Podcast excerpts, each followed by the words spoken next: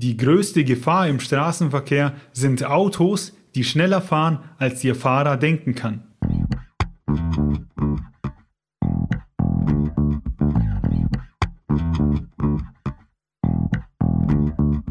Herzlich willkommen zu Lesen und Lesen lassen, dem Bücher- und Schreibpodcast mit Martin und Maxe. Wir wünschen viel Spaß mit dieser Folge.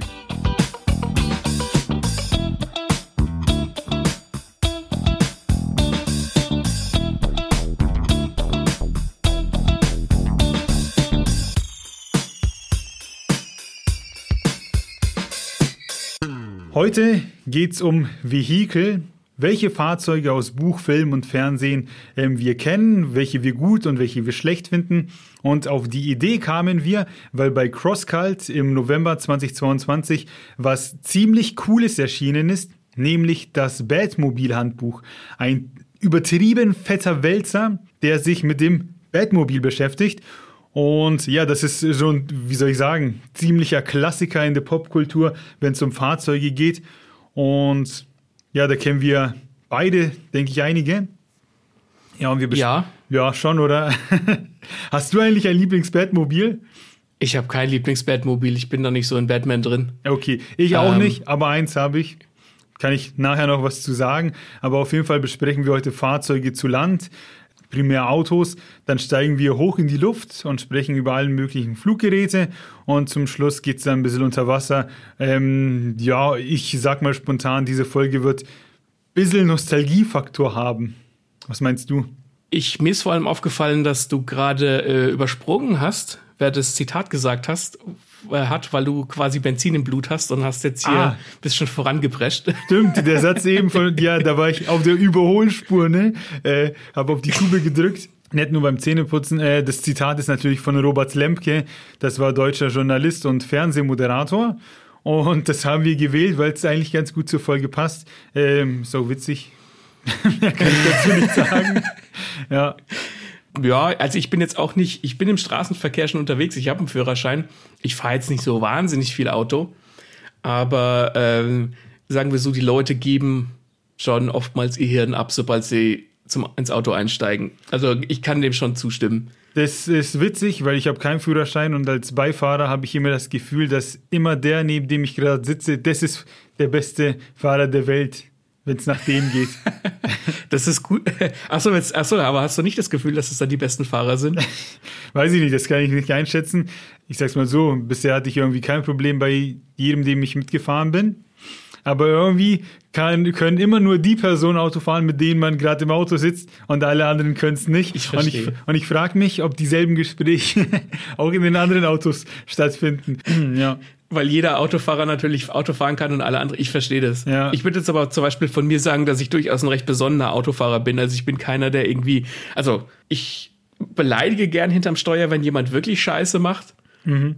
Aber ich selbst ah, habe keinen Bleifuß oder sowas. Okay. Ich fahre da recht gechillt. Ja, ich kann leider nicht mitreden. Ich hocke immer nur daneben und chill mein Leben. Das hat sich gereimt.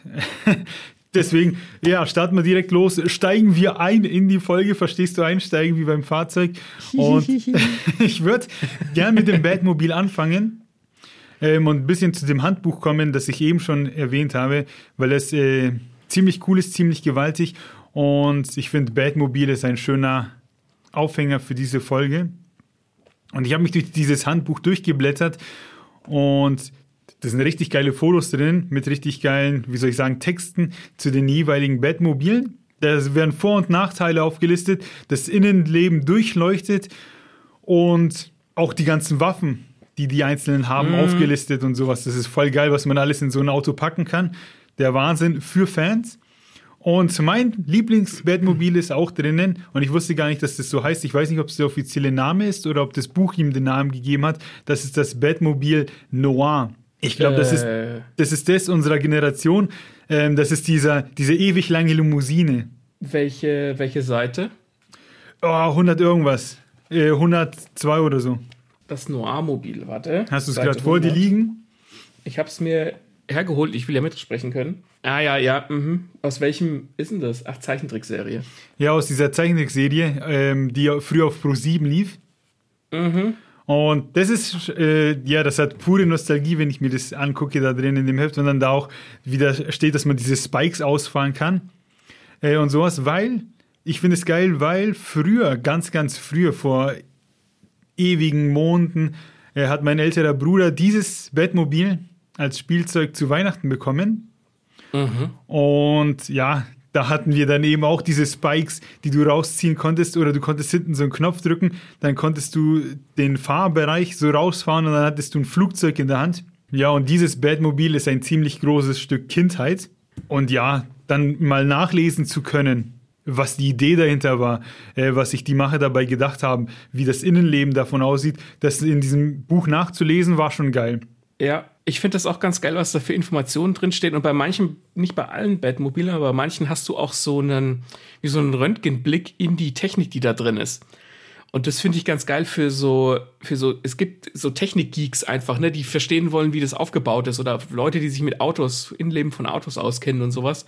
Also da kriegst du nicht nur irgendwie ein schönes Bild von diesem, von diesem Batmobil, um das es gerade geht, und eine Erklärung dazu, wie sie dazu kam, sondern halt manchmal auch so ein Querschnitt oder die Waffen, wie du eben gesagt hast. Das heißt, das, das Buch geht da teilweise noch einen Schritt weiter. Und ich, ich meine, im Prinzip ist es ja ein Artbook, wenn man so will. Das, diese Batmobiles sind ja oftmals auf zwei Seiten schön groß dargestellt. Das ist alles auch mit so schwarzen Seiten und so im Batman-Stil so schön dunkel noir-mäßig gehalten. Also das ist schon, wer, wer Fan von Batman ist, da geht mir die Hose auf. Also ähm, das ist schon richtig, richtig geiler Scheiß. Geil ist ja auch vor allem, dass man nicht nur die modernen äh, Fahrzeuge sieht, sondern die gehen ja bis, sag ich mal, zum Ursprung. Und das sieht so aus wie so, weiß ich nicht, wie so Trabi-Batmobile, mehr oder weniger, was es da früher gab. Ähm, und diese Zeitreise, die man da macht. Finde ich ganz anregend, finde ich ganz interessant. Deswegen finde ich, ist das ein, dachte ich mir, ich habe dieses Buch gesehen und dachte mir, fuck, eine Folge über Fahrzeuge zu machen wäre geil. Und dann kann man auch gleich mit Batman anfangen. Und dann habe ich eben gesehen, ah ja, das Batmobil Noir ist auch drinnen. Und wie du schon gesagt hast, das ist alles so dunkel-schwarz gehalten. Das sieht so, das hat so, das, das Buch hat Klasse, würde ich sagen. Das hat Stil. Ja. Was auch irgendwie zum Bruce Wayne passt, weil der dieser Multimillionär ist, der immer im Anzug da auf Schickimicki-Partys rumlaufen muss. Also das verkörpert irgendwie diese Batman-Welt sehr gut. Und das Batmobil gehört zu Batman wie Gelb zu den Simpsons. Und ja, in jedem Batman-Film erwartet man irgendwie, welches Vehikel er jetzt benutzen wird. Ne? In, in, mit dem, Im Bane-Film war es plötzlich dieser fette Panzer, der auch in dem mhm. Buch beschrieben wird. Ähm, früher war es eben diese lange Limousine, die so ziemlich schlicht gehalten ist und so. Also wenn man Bock auf Fahrzeuge hat, dann sollte man sich auf jeden Fall Batman angucken. Magst du denn generell so Artbooks? Nein, generell nicht. Wenn es zum Beispiel was über One Piece wäre, dann könnte ich mich drin verlieren. Das mhm. von Batman fand ich jetzt eben geil, weil ich da diese Limousine wieder gesehen hatte äh, und wusste, ach so, ah, das hatte ich als Kind und so. Und dann sich drüber informieren, ne, einzeln die Infos rausziehen, fand ich schon gut. Aber so generell, ähm, ich bin ja auch zum Beispiel riesen Bioshock-Fan und ich habe mal im Thalia ein Bioshock-Artbook gesehen und da waren nur Bilder ohne Text drin. Und sowas wäre mir, also sowas ist mir dann doch, wie soll ich sagen, zu wenig. Ich brauche eine Story, wenn ich ein Buch zur Hand nehme. Ja, also ja ich, ich bin ein Fan davon, von, von so großen Bildern. Jetzt mal generell nicht, in, nicht in, in Verbindung mit einem, mit einem Artbook gesprochen, aber wenn du halt irgendwie so eine, so eine Landschaft aus einem Spiel hast, gibt, kriegst, gibt's ja auch hochauflösende Bilder im, im Netz und so. Finde ich super geil. Und Artbooks müssen für mich aber auch immer so eine Zusatzinfo enthalten. Und ich habe daheim, hier daheim auch ein paar Artbooks. Ich muss jetzt, ich kann jetzt nicht aufstehen, aber ich muss kurz überlegen, ich habe von Magic diverse Artbooks, weil da ja auch Art klar eine große Rolle spielt. Da hast du dann aber auch immer so, das Artbook ist dann immer auf das, auf diese Welt, auf der das spielt oder diese, die, die, dieses Artbook anspielt, halt gemünzt und dann kriegst du halt Infos zu der Bevölkerung, zur Geschichte und sowas. Da steht also auch ganz, ganz viel Text und Hintergrund drin und das finde ich geil, weil das so ein, das gibt dir halt nochmal so ein, so extra Infos. Du siehst nicht nur die Bilder, sondern du kriegst diese Bilder im Kontext einer Geschichte oder oder einer Welt oder Worldbuilding oder wie auch immer man das nennen will. Und was ich an diesem Batmobil-Handbuch geil finde, das ist ja jetzt kein, kein Artbook über Batman oder die Christopher Nolan Batman, sondern das ist ein Artbook über das verkackte Batmobil. Das heißt, es ist Special Interest in Special Interest sozusagen.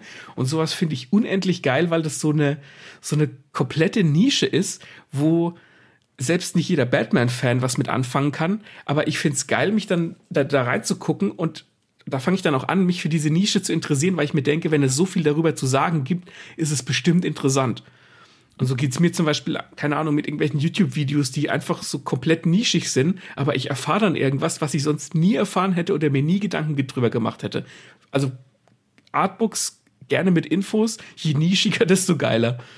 Ja, ja, kann ich schon nachfühlen. Ähm, man hat vielleicht auch am Anfang der Folge rausgehört, dass ich jetzt nicht allzu viel mit Autos am Hut habe, aber das, ähm, ja, hat mir schon Spaß gemacht, durchzublättern, weil, ja, weil es doch irgendwie wenn man so ein Batman-Handbuch in die Hand nimmt, meint man dann wieder irgendwie die Entstehungsgeschichte von Batman schon zum zehnten Mal zu lesen, was da passiert ist mit dem. Aber hier, eigentlich hat es hier gar nichts mit Batman zu tun, sondern es geht tatsächlich um die Technik und ums Auto, also um was ganz anderes. Ähm, wie du schon gesagt hast, ja, das, das macht Spaß. Das ist wie, weiß ich nicht, das ist Lego-Technik für, für Nerds. Das, ja.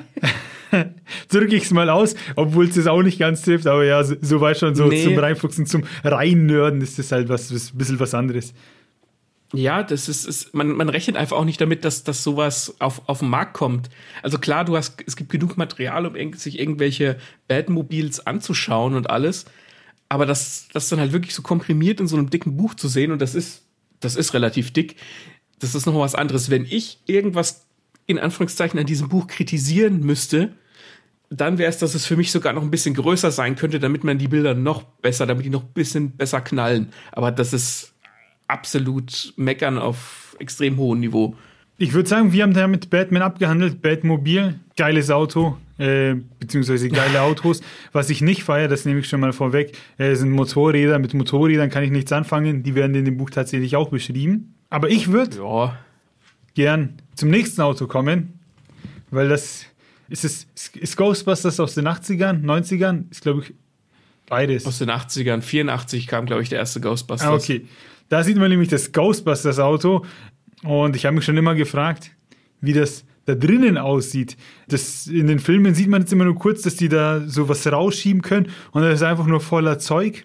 Also die haben da ja dann ihre, wie heißen sie, ihre Rucksäcke, ihre Protonstrahler drin und so. Mhm. Ähm, aber das wäre auch mal cool, so ein Buch über das Ghostbusters-Auto zu haben, um zu sehen, äh, was denn die komplette Ausstattung der Ghostbusters ist. Und dahinter so diese, diese Wissenschaft zu erklären. Weil auch wenn es die Fallen gibt, wäre es trotzdem cool zu wissen, wie diese Geister darin festgehalten werden, warum die Geister durch die Wände können, aber nicht durch die Protonpäckchen und was weiß ich. Vielleicht wird das, es gab doch früher auch diese Ghostbusters Zeichentrickserie, die lief auch, ich glaube, auf Pro 7. Äh, ganz früh, habe ich manchmal gesehen. Habe ich auch immer geschaut. Oh da habe da hab ich mich dann auch immer gefragt, wie das funktioniert. Also Ghostbusters ist auch so ein Ding. Ich glaube, das schlägt auch so, obwohl Batman ja wesentlich älter ist. Ich meine, Batman ist aus dem Ende der 1930er Jahre und Ghostbusters ist ja viel älter. Aber Ghostbusters schlägt für mich in so eine ähnliche Kerbe, auch so eine Welt, wo es so ein bisschen nur gruselig ist durch die Geister und so. Und das hat auch so eine Technikkomponente, nicht so stark wie Batman, aber halt, wie du sagst, so der Ecto 1, so heißt das Auto wie sieht es aus, wie sehen die Fallen aus, wie sehen diese Tanks aus, wo sie dann diese Geister drin gefangen halten. Das, also ich finde, das schlägt in eine ähnliche Kerbe. Ja, ja, und ich habe es noch nie verstanden, was das Auto eigentlich ist. Die, das ist doch ein Krankenwagen, oder nicht? Ich habe recherchiert und ist eigentlich sollte es ja kein Krankenwagen sein, weil das ist ja irgendwie zu flach und lang. Und das Internet hat mir gesagt, es ist eine Mischung aus Krankenwagen und Leichenwagen, was ich schon ziemlich Metal finde. und das Auto selbst ist ein Cadillac Miller Meteor, also für die Leute, die da irgendwie äh, auf Autonamen stehen. Ich finde es jetzt irgendwie schön, Krankenwagen und Leichenwagen, zwei Gegensätze. Der eine rettet Menschen, der andere führt quasi die Toten ab. ja, ich, ich finde das auch ja. ziemlich, ziemlich geil. Also da haben sich die Macher, finde ich, bei diesem Auto ziemlich coole Gedanken gemacht oder die Ingenieure, weiß ich nicht, wer sich das überlegt hat. Das finde ich aber eine coole Mischung, weil die Lebenden fahren zu den Toten, fangen sie ein. Ja, finde ich cool. Da kann man drüber philosophieren. Finde ich auch. Also ne, alle immer so, ja, Ghostbusters, Zeichentrickserie für Kinder oder die Filme aus den 80ern, schön und gut. Aber da steckt richtig was dahinter, wenn man sich Gedanken drüber macht. Und das zeichnet ja auch den Film aus oder das Worldbuilding. Das ist, weil das zwei Typen einfach weiß ich nicht, fast 40 Jahre später hier sitzen und über das Auto der Ghostbusters reden. Das spricht für die Ghostbusters. Ich frage mich, ob es Songs gibt, die über das Ghostbusters Auto handeln. Es ist Songs über das Ghostbusters ja, Auto. Das wäre was für eine Punkband. Ein Aufruf. Keine Ahnung. Ein, ein, Aufruf an alle Musiker, die uns zuhören. Macht mal einen Song über das Ghostbusters Auto. ja. Eins habe ich mir noch aufgeschrieben. Die Mystery Machine von Scooby-Doo und ich glaube von Matchbox oder Hot Wheels gab es da nochmal eine kleine Version. Wobei ich glaube, es mittlerweile von jedem eine kleine Version gibt. Ja. Und das ist ja so ein, so ein Hippie-VW-Bus, oder nicht? Ich glaube auch, dass es ein VW-Bus ist. Und hat man niemals mal gesehen, wie es da drinnen aussieht? Weil man sieht. Ja, ja. Ja, weil ich habe immer nur in Erinnerung, wie die vorne alle na, im Cockpit zu sehen sind. Also ich will jetzt nicht lügen, ne? Also ich habe jetzt, ich war als Kind durchaus großer Fan von Scooby-Doo. Also ich habe jetzt keine Figuren oder irgendwie sowas gehabt. Aber ich fand die Serie immer toll, weil die Figuren toll waren und weil, ne, weil es so ein bisschen spooky war für Kinder und so. Aber ich meine schon, dass die da auch hinten drin gesessen sind. Und ich würde sagen, das sieht aus wie ein ganz normaler Hippie-Bus. Also da ist jetzt nicht irgendwie Special Equipment drin. Weil brauch, brauchen die auch nicht, weil die Folge von Scooby-Doo besteht ja quasi darin, dass sie irgendwo hinkommen. Scooby und Shaggy machen irgendein äh, dummes Zeug, woraus die Folge besteht, wo du drüber lachen kannst. Und Fred geht dann zum Schluss hin zu dem Bösen und zieht ihm die Maske ab und dann war es ja gar kein echter Geist. Ja, und deswegen ja. brauchen die keine Ektoplasma-Strahler, Packs, Fallen und sowas. Und dann ist es auch immer so gewesen, dass sie von links nach rechts gerannt sind so äh, hinten war Standbild, beziehungsweise immer das gleiche Bild und sie rennen von äh, links nach rechts. Und ganz am Schluss taucht dann der Böse auf und der Scooby erschreckt sich und springt dem Shaggy in die Arme und dann rennen sie wieder ja. in die andere Richtung. Ja, das ist Scooby-Doo.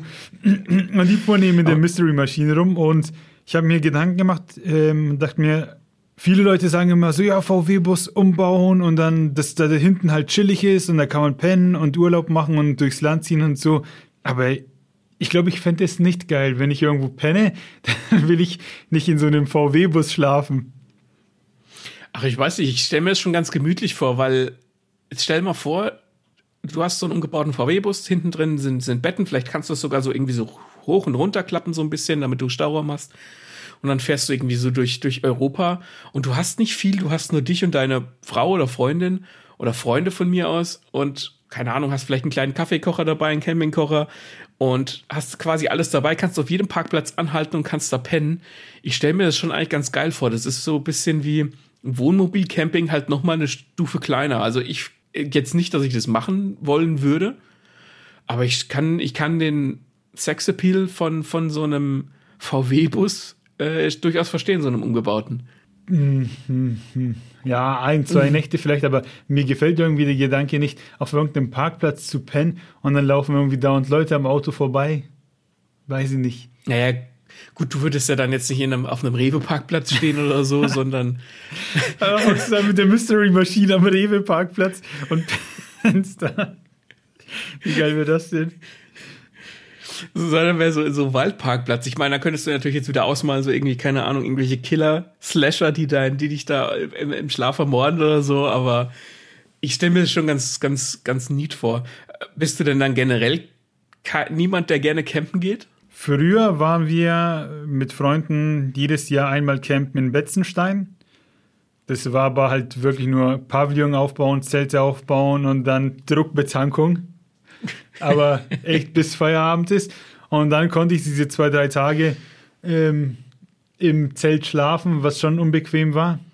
Aber insgesamt so, äh, wenn ich die Wahl habe zwischen Zelt und Hotel, dann nehme ich das Hotel. Ja, also Campen ja. ist schon ganz cool, äh, wenn es nicht länger ist als ein Wochenende. So, so ein Urlaub nur mit Camping tät mir, glaube ich, nicht gefallen. Habe ich noch nie gemacht. In meiner Vorstellung, nee, weiß ich nicht, dann immer so, dann musst du von diesen Campingplätzen immer so weit bis zu den Toiletten laufen und dann, weiß ich nicht, zum Duschen anstellen und so. Nee. Ja, ich glaube, so schlimm ist es gar nicht. Also, das kommt auch ein bisschen drauf an, wenn du irgendwie so Campingurlaub wirklich mit Zelt machst, dann fände ich das schon auch ein bisschen. Da wird es mich, glaube ich, auch anstrengen, aber wenn du jetzt so länger campen gehst, hast du ja normalerweise einen Camper oder sowas, wo du auch ein Bett drin hast oder zumindest ein Vorzelt oder sowas. Ja, habe ich auch schon gemacht, so Campingurlaub mit Freunden und so. Kann man schon mal machen, aber vielleicht sind wir jetzt einfach aus dem Alter raus, wo man sowas macht. Ja, voll gut von der Mystery Machine zum Campen. Aber ich glaube, mehr gibt diese Mystery Machine auch nicht her. Oder kann die, kannst du dich erinnern, dass die irgendwas Besonderes konnte? Nee, ehrlich gesagt nicht. Nee, fällt mir nichts, nichts zu ein. Ich weiß aber, dass unser, nächster, unser nächstes Auto ziemlich viel kann. Ja, und zwar der fliegende De DeLorean. Der fährt nicht nur geradeaus, der fährt durch die Zeit. Und ich glaube, es gab so eine Zeit, da wollte doch bestimmt jeder irgendwie einen DeLorean haben, weil der auch diese krassen Flügeltüren hatte. War das nicht sogar der erste ich mit glaub, Flügeltüren? Das kann ich dir nicht sagen, da bin ich in der Autogeschichte nicht drin. Kann ich mir nicht vorstellen. Gab es bestimmt schon früher mal so, so Prototypen und sowas. Aber den DeLorean, das ist auch so ein Auto, selbst wenn du dich nicht für Autos interessierst und du hast zurück in die Zukunft gesehen, du erkennst den DeLorean. Das ist, das Ding ist, das sieht jetzt nicht mal irgendwie extrem abgefahren aus wie so ein Batmobil oder wie die Mystery Machine oder wie Ecto 1, so dass du halt das anhand der Farbe oder irgendwie erkennen kannst. Aber der DeLorean, du siehst den und du weißt sofort, das ist ein DeLorean. Und das finde ich ganz geil, dass, dass die Filme das geschafft haben, das Ding so kultig zu machen, dass du es sofort erkennst, obwohl es jetzt nicht so specialig aussieht wie die anderen. Ja, ich finde aber auch, dass es auch wieder vollgepackt ist mit irgendeiner Technik, dieses Auto. Nur bin ich mir, ist das jetzt von allem, was wir gehört haben, glaube ich, das einzige Beispiel, wo man nicht erklären kann, was darin passiert. Also, dass das halt einfach nur vollgestopft ist mit irgendwas, weil, naja, gut, hier hat den Nachteil, dass Zeitreise nicht funktioniert. Deswegen wird man vermutlich nicht erklären können, was wofür ist. Der Fluxkompensator, das ist doch so ziemlich das Einzige, was, was drinsteckt. Ne? Der Fluxkompensator, der dazu da ist, dass du eben durch die Zeit reisen kannst und dann 88 Meilen pro Stunde fahren musst. Ja, aber Weil? man sieht ja in dem Film, dass er auch den Kofferraum und so aufmacht und das ist ja komplett, das Auto ist ja voll mit irgendwelchen Geräten. Wobei das bestimmt nur so für den Film so quasi, ne, wir packen da technische Geräte rein, damit ja, es kompliziert aussieht. Ich das meine ich ja. Das ist alles nur drin, damit es kompliziert aussieht. Und erfüllt keinen Zweck, nicht so wie beim Batmobil, wo du nachgucken kannst, ah, hier ist die Waffe, das brauche ich für dieses und jenes. ich wollte was zu den 88 Meilen pro Stunde sagen. Und weißt du, warum das 88 Miles per Hour sind? Wieso? Weil die 8 aussieht wie der Möbius-Strip, dieses Unendlichkeitszeichen. Und dann doppelt unendlich? Doppelt unendlich, weil einmal unendlich nicht reicht. Ja, das ist natürlich, wie, wie nennt man das, ein nices Easter Egg. Das ist schon krass hier wieder für die Autoren. Da wurde nicht nur ähm, das Auto entworfen für die Geschichte, sondern dann auch eben so Nebensächlichkeiten entwickelt, um das Ganze irgendwie ja, aufregender zu machen, um das, sich darin zu ja. verlieren. Das sind so Kleinigkeiten, die einem erst auffallen, wenn man drüber nachdenkt. Ne? Ansonsten denkst du halt, ja, DeLorean ganz cool, Flügeltüren ganz cool, Zeitreisen ziemlich cool. Und dann fällt dir auf, Moment mal, 88 Miles per Hour im Deutschen funktioniert es natürlich nicht. Das ist ja zweimal Unendlichkeit, voll cool. Also da sind die halt einfach so ein extra Step gegangen und sowas feiere ich eigentlich in Geschichten immer, wenn es so Kleinigkeiten gibt, wo du drüber nachdenken kannst, die dann, die nochmal so ein bisschen Zucker oben drüber streuseln. Und was in den Filmen auch gut ist, um das mal ein bisschen hier wieder geschichtlich zu verpacken, die brauchen, die sind auf dieses Auto angewiesen, sonst kommen sie ja nicht zurück in die Zukunft, beziehungsweise ja. eigentlich in die Gegenwart. Was man eigentlich auch nicht sagen kann, weil in dem Moment, wo sie leben, sind sie ja in der Gegenwart. ähm, aber sie müssen ja sozusagen zurück. Und sie müssen zurück in ihre Zukunft sozusagen. Eigentlich, eigentlich könnte der Film auch heißen, zurück in die Gegenwart. Weiß ich nicht, ob man das sagen könnte, weil der Film findet ja für sich in der inneren Logik in der Gegenwart statt. Weil wir leben ja jetzt in der Gegenwart. aber gut. Ja, schon, aber die Gegenwart, wo die Gegenwart von, von Doc Brown und Marty McFly ist ja quasi die in den 80ern. Das heißt, sie müssten ja eigentlich zurück in ihre Gegenwart und nicht in ihre Zukunft, weil die Zukunft wäre ja dann quasi nach der Gegenwart, die ihre Gegenwart ist. Aber ich glaube, dieses Zurück in die Zukunft existiert nur, weil man sich, weil das halt so ein bisschen so ein Hirnverdreher ist, ne? Zurück mhm. in die Zukunft. Die Zukunft ist ja noch nicht passiert. Wie kann man denn dahin zurück? Deswegen heißt es so. Ja, da gibt es ja dann auch die Zeitreise-Paradoxen und so. Ähm, ich glaube, also dieser Titel hat schon für viele Podcast-Folgen gesorgt. Äh, Meinst du, wir sollten selbst mal eine Folge über Zeit Zeitreisen machen? Na, ich glaube, wir würden nur wiederholen, worauf viele andere schon gestoßen sind, dass irgendwie Biff diesen Almanach hat und er gibt ihm den und eigentlich kann er dem den gar nicht gegeben haben, weil bliblablub und was weiß ich. Nee, egal. Ich meine jetzt, ich meine jetzt generell Zeitreisen, nachdem du in der letzten Folge so drüber geschimpft hast, dass du Zeitreisen scheiße findest, könnten wir eigentlich mal eine Folge über Zeitreisen machen. Ja, ich weiß aber nicht, ob die so lang wird. Aber man, oh, man, da, da, da kannst viel geilen Scheiß machen. Ich, also Zeitreisesysteme können ja ganz unterschiedlich funktionieren. Hätte ich, hätte ich schon Bock drauf. Das halten wir uns mal warm. Mach mal. Was ich noch sagen wollte über den DeLorean und dann springen wir, denke ich, zum nächsten Vehikel. Und zwar haben die den geil in die Geschichte eingebaut, weil sie ihn, wie ich schon gesagt habe, brauche, brauchen, um zurückzukommen. Und im dritten Teil, der ja der schwächste von allen ist, aber trotzdem geht das Auto da ja kaputt. Also haben die ein Riesenproblem und müssen sich was überlegen und nehmen dann halt stattdessen den Zug. Ähm, ja, ja, ja, genau. Und bauen den dann halt um. Dann kann man natürlich die Wissenschaft dahinter auch hinterfragen. Wir kommen zu einem weiteren Anzugträger, zu James Bond und seinem Gefährt, den Aston Martin. Fährt er den immer? Äh, ich nehme schon mal an, dass es immer ein Aston Martin ist, wenn, wenn halt dieses, ne, dieses Gadget-Auto, dass das halt immer die, eine, ein Modell des, eine, eines Aston Martin ist. Aber ich bin, bei Bond bin ich komplett raus, habe ich kaum Ahnung von. Äh, ich weiß nur, ich meine, wenn wir äh, Batmobil erwähnen, dann müssen wir auch den Aston Martin erwähnen, weil im Prinzip sind die Dinger ja ähnlich, weil das ist halt auch ein Auto mit irgendwelchen Waffen dran oder Gadgets. Das hat ja auch, glaube ich, dafür gesorgt, dass wenn man an Geheimagenten oder Spione denkt und man weiß, ja, die steigen in ein Fahrzeug, das muss irgendwas können. Sei es Schleudersitz oder mm. ich glaube, in einem Bond-Film hat er auf den Knopf gedrückt und dann haben sich die Kennzeichen rumgedreht, gewechselt. Oder war das ein anderer Film? Aber irgendwie sowas. Weißt schon, wenn man dann das hat etabliert, dass wenn man an Geheimagenten denkt, dann müssen der ihre Autos immer irgendwas Verrücktes können. Ja, ja, das ist, das ist, das hat äh, James Bond schon irgendwie etabliert. Oder vielleicht hat, ich meine, Batman ist älter als James Bond. Vielleicht hat sich das äh, James Bond auch von Batman abgeschaut, wer weiß. Kann natürlich sein. Wobei die James Bond Autos ja dann tatsächlich noch, wie soll ich sagen, richtige Autos waren. Und beim Batmobil siehst du schon an der Karosserie, dass das irgendwas krasseres ist. Also das ist ähm, nicht für den Autonormalverbraucher, sondern nur für Batman. Und das Batmobil könnte jeder andere auch fahren. Äh, nicht Batmobil. Meinst das, du also das James Bond Auto?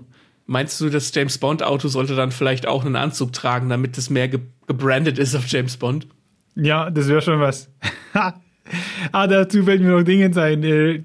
Habe ich nicht aufgeschrieben, kam jetzt, ich weiß nicht wie. Ähm, dieser Trabi, nicht Trabi, der Käfer, der, der Herbie, wie heißt der? Ja, äh, ja, ich weiß, was du meinst, ja. Das fällt ja jetzt komplett aus der Reihe, sage ich mal, weil es das erste Auto ist, das, das konnte er, glaube ich, selbstständig denken. Und das konnten alle bisher erwähnten nicht. War da nicht was? Ich, ich glaube, das hatte schon so eine Persönlichkeit, aber das ist eine sehr gute Überleitung. Ja. Weil ich habe mir noch aufgeschrieben Cars, also der Film Cars, ne, mit Lightning McQueen, Pixar, äh, Disney Pixar ist es, äh, wo die Autos halt einfach die Hauptdarsteller sind. Da gibt's ja keine, also die Autos haben ja Charaktere und Disney und Pixar kann ja allem Gefühle geben. Sogar Gefühlen können sie Gefühle geben. Und das finde ich eigentlich auch eine ganz, ganz nett quasi das so ein bisschen so auf die nächste Ebene zu heben. So ein, das Auto ist jetzt nicht irgendwie nur so ein Gadget. Wir können dann später äh, bei einem, wenn wir zu Schiffen kommen, können wir mal drüber reden, ob Fahrzeuge nicht auch so einen Sidekick-Charakter haben können. Aber da war es ja so, dass es einfach die Charaktere waren. Das fand ich ziemlich nett, weil ne, ähm, je nachdem, was für ein Auto das war, war dann hat das eine andere, einen anderen Charakter gehabt und so. Finde ich eigentlich ganz nett. Ich habe ich hab jetzt Cars nicht super oft gesehen, aber ähm, das ist jetzt so die logische Weiterentwicklung vom Batmobil und vom Aston Martin. Ja, da hört ihr es, man kann Autos als das nehmen, was sie sind, quasi als Fahrzeuge, als Geräte. Man kann ihnen aber auch Leben einhauchen. Ähm, ja, scheinbar ist auch, wie soll ich sagen, bei den Vehikeln der Kreativität keine Grenze gesetzt. Ähm, Motorräder habe ich angesprochen. Nie. Hä? Ja, sowieso nie Grenzen gesetzt. Motorräder habe ich schon angesprochen, bin ich irgendwie kein Fan von. Ähm, kommen wir mal kurz zu Fahrrädern. Und zwar im Manga und Anime Golden Boy. Äh, Maxi, kennst du das? Golden Boy? ja, ich weiß, das lief früher auf MTV. das ja. lief auf MTV nachts und das war so. Wie alt waren wir da? Wann waren das? So 97, 98, 99 so um den Dreh rum. Also waren wir Irgendwie vielleicht sowas. so 10. Ja. Und da war sowieso so Anime nachts auf MTV. Oh, das war einfach brutal oder sogar Brüste zu sehen. Und, und von Golden Boy gibt es vom Anime, glaube ich, sogar nur sechs Folgen oder so, aber das war halt immer irgendwie ein Highlight, wenn man es zufällig entdeckt hat und mal lang auf war. Ja, das, das war schon was. äh, und da äh, gab es den lüsternen Helden, den Kintaro Oe, und der war immer auf seinem Fahrrad unterwegs und ist quasi von Job zu Job geradelt. Mangas gibt es, glaube ich, ganz viele, aber ja, bei MTV gab es, ja. oder der Anime insgesamt hatte nur sechs Folgen. Und wie der da halt so rumgefahren ist, war immer ganz sympathisch, weil das Fahrrad, das hat zur Figur gehört, das hat er immer überall mit hingeschleppt. Und mhm. in einer Folge gewinnt er mit seinem Fahrrad sogar ein Rennen gegen ein Motorrad. Das war eine sehr erotische Folge, die viele Jungs zu Männern gemacht hat.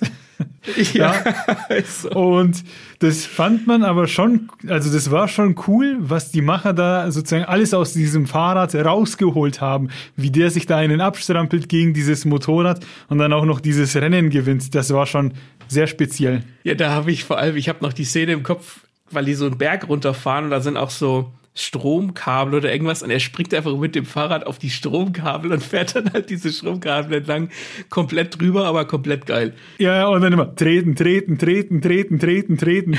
Ne? das, ja. Also ich finde, da wurde oh das, das Fahrzeug Fahrrad perfekt eingesetzt. Alles, was wir bis jetzt genannt hatten, hatte Reifen. Ähm, und jetzt kommen wir zu anderen Sachen, auf denen man auch sitzen kann, und zwar Reittiere. Und da möchte ich, was eine Überleitung, ne? Ja. Da möchte ich eins erwähnen, und zwar Appa aus der Avatar-Serie, die Legende von Aang. Und das ist ein riesiges, flauschiges Bison mit menschlichen Zügen, weil es halt auch irgendwie lacht, schläft, denken kann, etc. Und es ist nicht nur das Fortbewegungsmittel des Avatars, sondern auch sein bester Freund. Und in der Geschichte ist es ein eigenständiger Charakter mit einer eigenen Geschichte auch, äh, bekommt dann sozusagen Folgen, wo es nur um Appa geht. Was da emotional mit einem gemacht wird, das ist heftig, weil es dann auch so ist, dass eben dieses Fortbewegungsmittel dem Avatar weggenommen wird. Das Bison wird entführt, das heißt, die Gruppe kann nicht weiter. Und wir verfolgen den Appa. Der wird dann in den Zirkus verkauft, den geht's richtig schlecht. Das Tier wird gebrochen und das sieht man dann alles. Und das ist so herzzerreißend, ich sag's dir, das macht dich fertig und das ist der beste Mix aus Reittier und Charakter, den ich irgendwie gesehen habe. Der Holzte, wenn du das siehst, wie dieses riesige Bison sich später in so einem Baum versteckt äh, und Angst vor Menschen hat. Und vorher war das noch so knuffig und voll und ja, und super drauf. Hölle. aber gut, aber also, gute Hölle, quasi so fanmäßig vom Zugucken her. Äh, ja, ist es das, was du erleben möchtest, wenn du eine Serie guckst, weil es dich trifft? Ja, äh, ich kann dazu gar nicht so viel sagen, weil ich, weil ich äh, die Serie nicht gesehen habe. Ich muss jetzt gerade lachen, weil im Skript steht Avatar anstatt Avatar. ähm, wer kann ich dazu ja, gar nicht sagen? Uh, uh, uh. Aber es ist immer gut, wie soll ich sagen, wenn man sowas wie einem Reittier, was ja grundsätzlich mehr einen, einen Nutzencharakter hat, wenn man dem einen richtigen Charakter gibt. Also, na, wenn, wenn, wenn das nicht nur einfach ein, äh, ein Mittel zum Zweck ist, sondern darüber hinausgeht. Klar, das geht, das funktioniert mit Tieren und das ist aber ja auch immer in Filmen, weil wir Menschen immer mit Tieren viel, viel mehr für, für uns für die viel mehr interessieren als für die Menschen oder wie die halt unsere Gefühle eher ansprechen. Deswegen ähm, finde ich das gut, dass das so funktioniert hat. Und ich, weil ich weiß, kann Appa ja auch nicht sprechen. Das heißt, das hat, das hat, das, das geht noch mal tiefer. Also wenn du sagst, das ist Hölle, weil da einfach irgendwie ein ein Zeichentricktier gequält wird und du das mitfühlen kannst, dann haben die Autoren das auf jeden Fall richtig gemacht, dass sie dich bei den, bei den Eiern haben. In der Nachfolgeserie, die Legende von Korra, die übrigens auch sehr gut ist, da lasse ich mir nichts einreden. Alle, die sagen, ist nicht mein Avatar, reißt euch zusammen und werdet erwachsen. Da sind die Kämpfe nämlich und alles viel erwachsener. Das, die, die mussten sich, die mussten umdenken, die Macher, die konnten ja nicht einfach nochmal das Gleiche machen. Und ich finde, das ist, ja, mhm. die haben es geschafft, das nochmal erwachsener zu machen und dann das zu verpacken.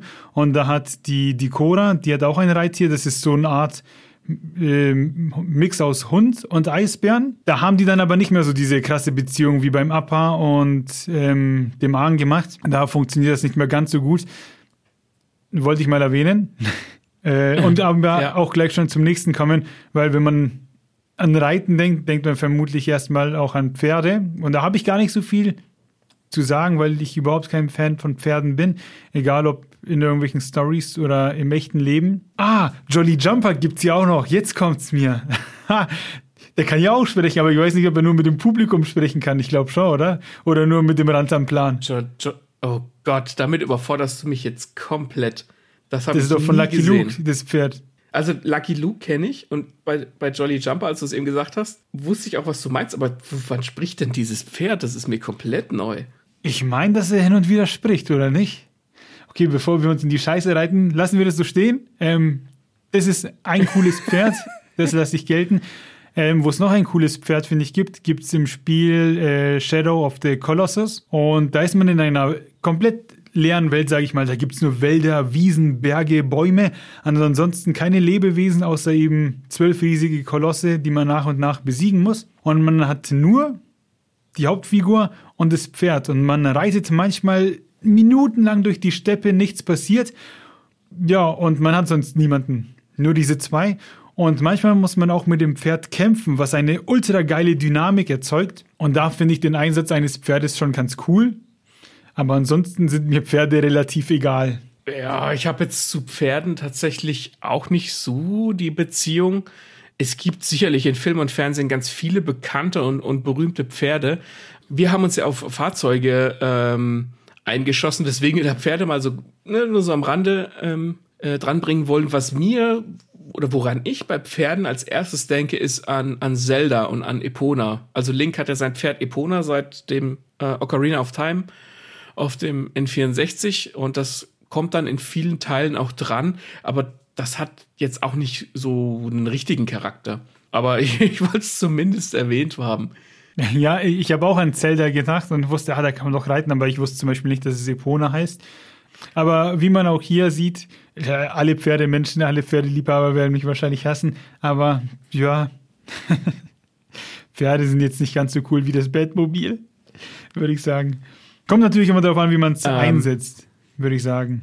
Ja, ähm, und wenn's, wir haben ja tatsächlich auch eine ganze Folge über tierische Sidekicks. Die packe ich in die Show Notes. Und da weiß ich gar nicht, ob wir darüber Pferde reden, aber wir sprechen über tierische Sidekicks. Also wenn ihr mehr, ich glaube, da hast du auch von, von Appa, von die Legende von Argen gesprochen. Also da gibt's mehr, mehr Tiere, wenn ihr mehr Tiere wollt. Stimmt, vielleicht habe ich die Story da schon erzählt. Aber ich würde sagen, wir kommen vom Boden in die Luft, wir heben ab. Und man kann auch in der Luft reiten. Ha, was für eine Überleitung. Und zwar zum Beispiel auf Besen. Überwiegend werden die ja immer Hexen zugesprochen als Fortbewegungsmittel. Aber auch in einer großen bekannten Bücherreihe wurden die Besen als, als Fahrzeug in die Moderne getragen.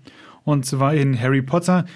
Da werden sie unter anderem auch zum Spielen von Quidditch, Quidditch genutzt. Und ich finde ehrlich gesagt Besen scheiße, wenn ich es mal so auf dem ausdrücken darf. Ich stelle mir das mega sperrig vor, auf denen zu sitzen. Anstrengend, irgendwie auch, keine Ahnung, das Gleichgewicht zu halten und auch zwischen den Beinen, egal ob Mann oder Frau, kann das doch nicht bequem sein. Und ich meine, dass da nicht so weit gedacht wurde, als man es geschrieben hat. Aber wenn ich mir überlege, wie die auf diesen Besen liegen und sich so vorbeugen und nach dem Schnatz greifen und so, das, äh, das kann sich nicht gut anfühlen. Wo, wobei, wenn du dich so nach vorne beugst, dann ist dein Hintern und so dein, dein primärer Geschlechtsraum ja in der Luft. Weil, aber wenn du da aber drauf sitzt, dann bräuchtest du ja wie so eine Art Präservativ, damit du dir nicht die Eier quetschst, auf gut Deutsch. Oder ähm, ja. wie, wie du sagst, als Frau ist es auch nicht angenehm. Also, das war auch so, hü, hü, Magier reiten auf Besen. Und mehr wurde dann nicht gedacht, klar, wir können das jetzt nicht auseinandernehmen, die reiten auf Besen, das ist schon in Ordnung. Aber rein vom Komfort her wäre das jetzt auch nicht mein Fortbewegungsmittel der Wahl. Ja, ja, also na klar, die ich, ich will der, ich will die Idee nicht absprechen, das ist schon cool gemacht mit der Magier Besen und dann gibt's einen Sport und so. Wurde sich schön was überlegt, aber wenn es nur um den Komfort, ja. Komfort geht, würde ich niemals den Besen nehmen. Sage ich mal so, um auf dem Teppich zu bleiben. Jetzt hast du mir schon eine Überleitung geschaffen.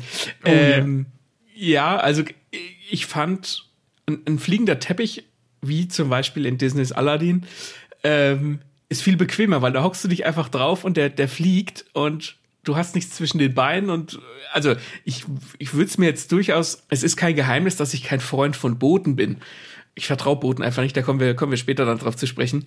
Aber wenn du jetzt auf so einem Teppich sitzt und dein Hintern hängt unten so durch, weil der ja nicht starre ist, stelle ich mir jetzt auch nicht super, unang äh, super angenehm vor, aber immer noch besser als einen Besenstiel zwischen den Beinen zu haben. Und du hast beide Hände frei. Ey, und du hast beide Hände frei, ja. Ja.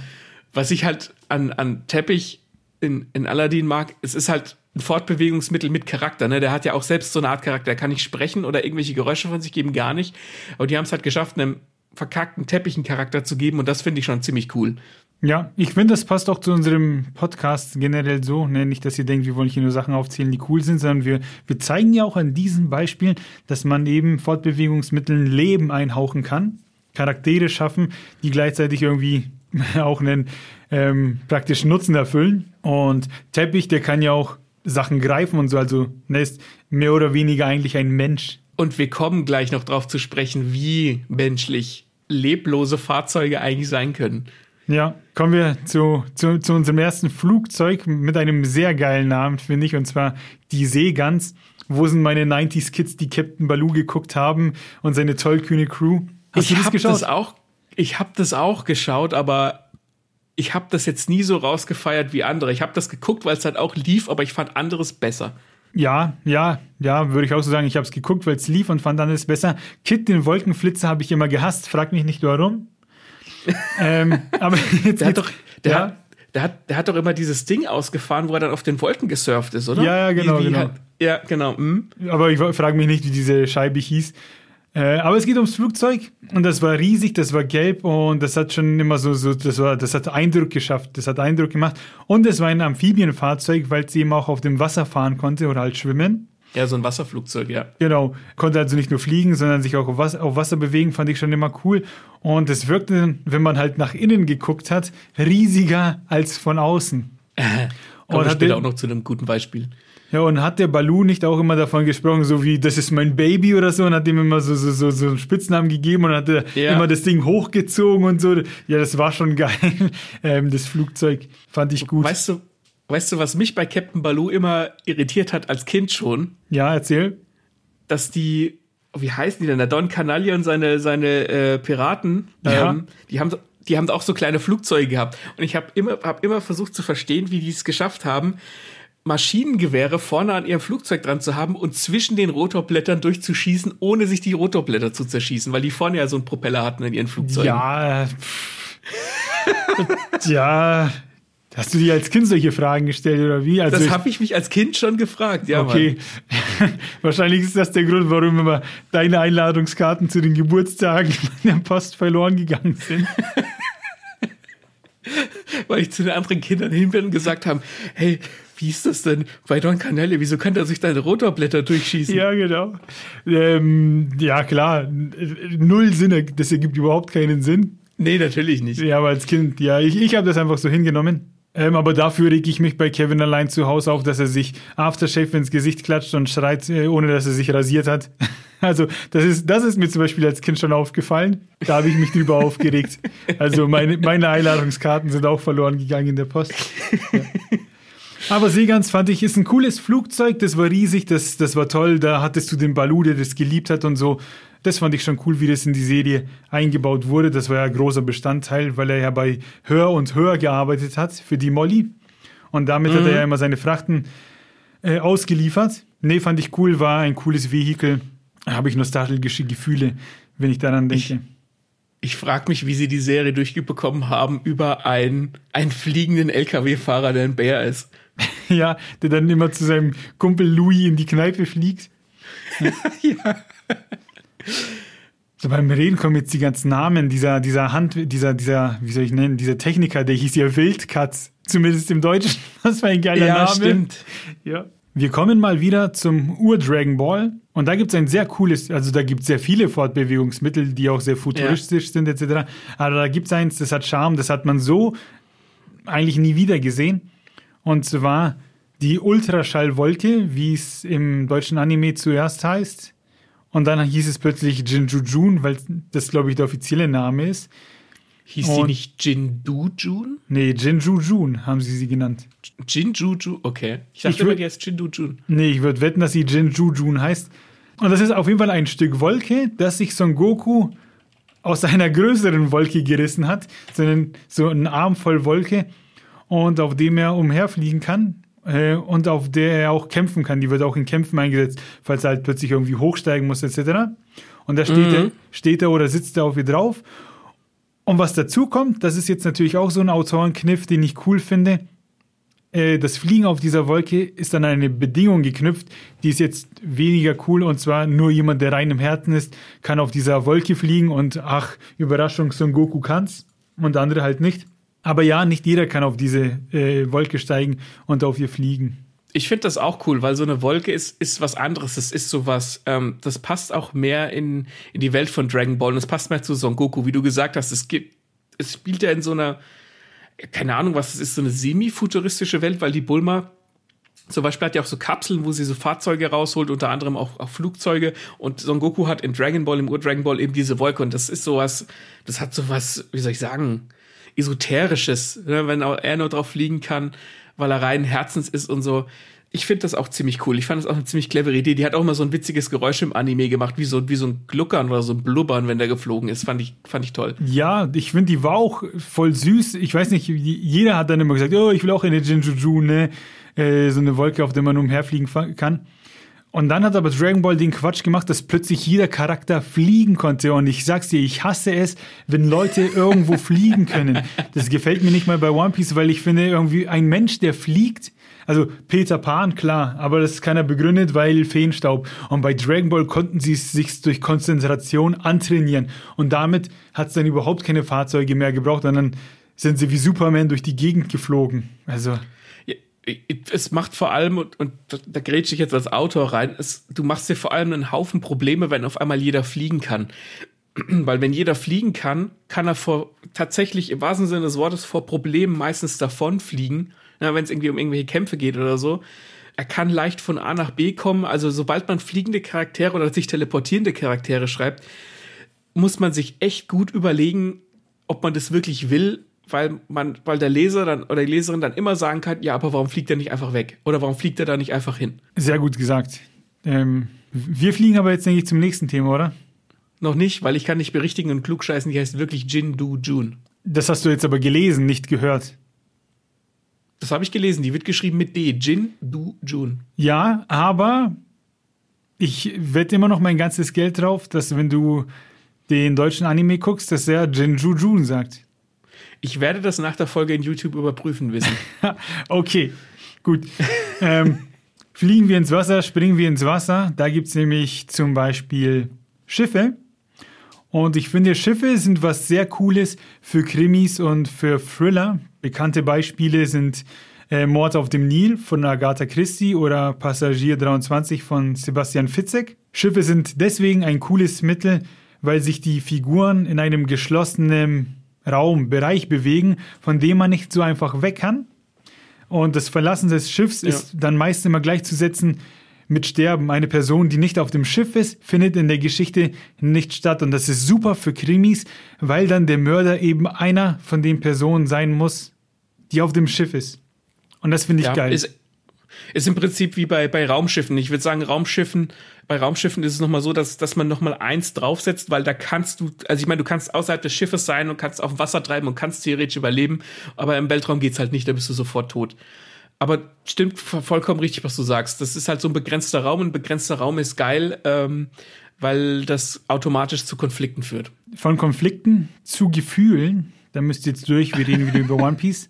Und zwar gibt's in One Piece zahlreiche Schiffe, weil es um Piraten geht.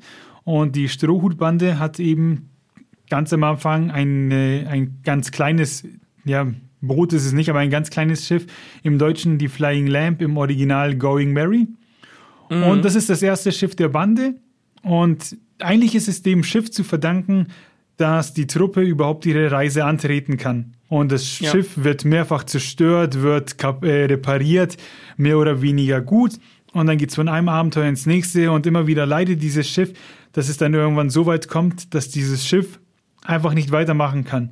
Aber wir als Leser und als Gucker kennen dieses Schiff, sind mit ihm vertraut, sehen, dass diese Crew dieses Schiff liebt. Und ja. dann kommt die Szene, dann kommt der Moment, wo sich die Crew vom Schiff verabschieden muss, weil man es nicht mehr reparieren kann. Und wenn ich nur ja. daran denke, kriege ich Gänsehaut äh, und könnte es heulen anfangen, weil dieser Abschied von dem Schiff so krass emotional ist, wie sich der Captain beim Schiff entschuldigt. Ähm, dass es jetzt nicht mehr mitgehen kann. Und dann kommt der Moment, wo sich das Schiff bei der Bande entschuldigt Ah, und das zerreißt einem das Herz. Dann entschuldigt es sich, dass es die Truppe nicht mehr weiterbringen kann. Und das ist so übel gut gemacht, dass man da mit einem Schiff leidet. Das ist der Wahnsinn. Ja. Und wenn man dann auch noch die einzelnen Charaktere sieht, die ja von Person zu Person unterschiedlich sind. Also der Captain heult, der Lysop heult, die Nami heult, der Zorro, der guckt übelst ernst und so. Ja, was da mit einem passiert, wunderbar gemacht. Maxe, Hilf mir. das, ich ich, ich fühle das extrem. Ähm, äh, ich habe damals gesagt, kurz bevor das passiert ist, als wir äh, den One Piece Anime geguckt haben, habe ich zu meiner Frau gesagt, so, ähm, wenn mich an, an One Piece eines stört, dann, dass keine Figuren sterben. Oder sie hat das zu mir gesagt, so rum. Und ich habe zu ihr gesagt, ja, aber wenn dann mal der Erste stirbt, dann wird's bestimmt schlimm. Und das war kurz bevor die, bevor die Going Mary, also ich gucke es auf Japanisch, deswegen ist es für mich die Going Mary, bevor die Mary halt dann verbrennt und in zwei bricht. Und da habe ich geweint wie ein kleines Mädchen. Ich habe keine, keine Schande, das zuzugeben.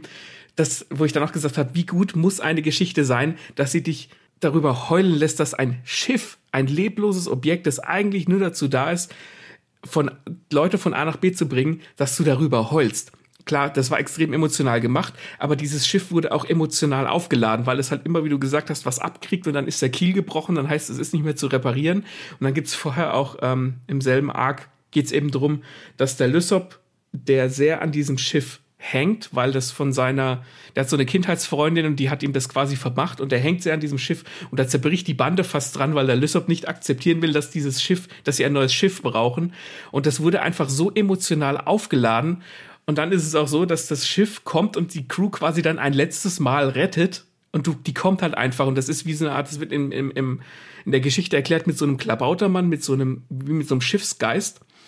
Und die kommt dann und rettet die und, und vollbringt dann halt quasi eine letzte Tat, bevor sie dann auseinanderbricht. Und alle stehen da und heulen und das Schiff brennt. Und wie du gesagt hast, Ruffy entschuldigt sich, das Schiff entschuldigt sich und du bist einfach nur noch eine Pfütze am Boden für ein Schiff. Nee, ich habe ich hab Wasser in den Augen, wenn ich nur daran denke, wie wir das hier ja. äh, Revue passieren lassen. Das ist wirklich, also wie man da aus diesem Fahrzeug noch eine Figur gemacht hat ähm, und ja. sich dann schmerzlich von ihr verabschieden muss, das war puh. Und wie du schon sagst, in dem Arc, das ist ja purer Stress die ganze Zeit, weil man nicht weiß, was aus der Crew passiert. Dann gibt es einen Endkampf und man meint, durch die Flucht ist es vorbei und dann zack, kommt dieser Abschied, mit dem du eigentlich nicht so gerechnet hast. Und nee. das trifft dich hart. Und das ist schön, dass man auch als Schreiberling eben durch, durch dieses Fahrzeug solche Emotionen hervorbringen kann. Ja, wenn man es gut schreibt, kannst du selbst dafür sorgen, dass aus einem eigentlich leblosen Objekt, dass die Leute heulen. Und das finde ich geil. Und das finde ich, das muss man erstmal hinkriegen. Da ziehe ich meinen Hut vor dem Oder. Das, also, weiß ich nicht, wie, wie, wie man das, wie ich, ob ich das schaffen würde. Wahrscheinlich nicht. Ja, ja. K habe ich auch danach nie wieder sowas gesehen. Ähm, was nee. nach der Flying Lamp kam, war die Golden Sunny. Das ist der Nachfolger, das Nachfolgeschiff. Und das ist ein gewaltiges, riesiges Schiff, das tausend Gadgets bietet, viele kleinere Fahrzeuge etc. Das ist cool, das, ist, das macht Spaß anzuschauen. Das wäre auch natürlich, wie ich ganz am Anfang gesagt habe, in so einer One Piece Enzyklopädie wäre es natürlich auch cool zu sehen, ah, wo dieses hier ist, wie der Frankie dieses und jenes eingebaut hat, etc. Aber so viel Emotionen wie die Flying Lamp oder halt Goring Mary gibt das Schiff nicht mehr her. Muss es auch nee, nicht. ist so. Ein zweites Mal die Nummer dran zu bringen, wäre nicht cool. Nee, die, ich, ich würde einfach abschließend sagen, um, um, damit wir zum nächsten kommen, die Golden Sunny ist super. Gut, ne? Nice one. Super! ähm, ein anderes Schiff. Kommen wir zu einem anderen Schiff. Geh mal schiffen. Und zwar die Black Pearl in Fluch der Karibik. Das ist ja quasi im Prinzip so das erste und einzige Ziel von Captain Jack Sparrow, dass er an die, an die Black Pearl wieder ran will, die ja im Besitz von, von Barbossa ist.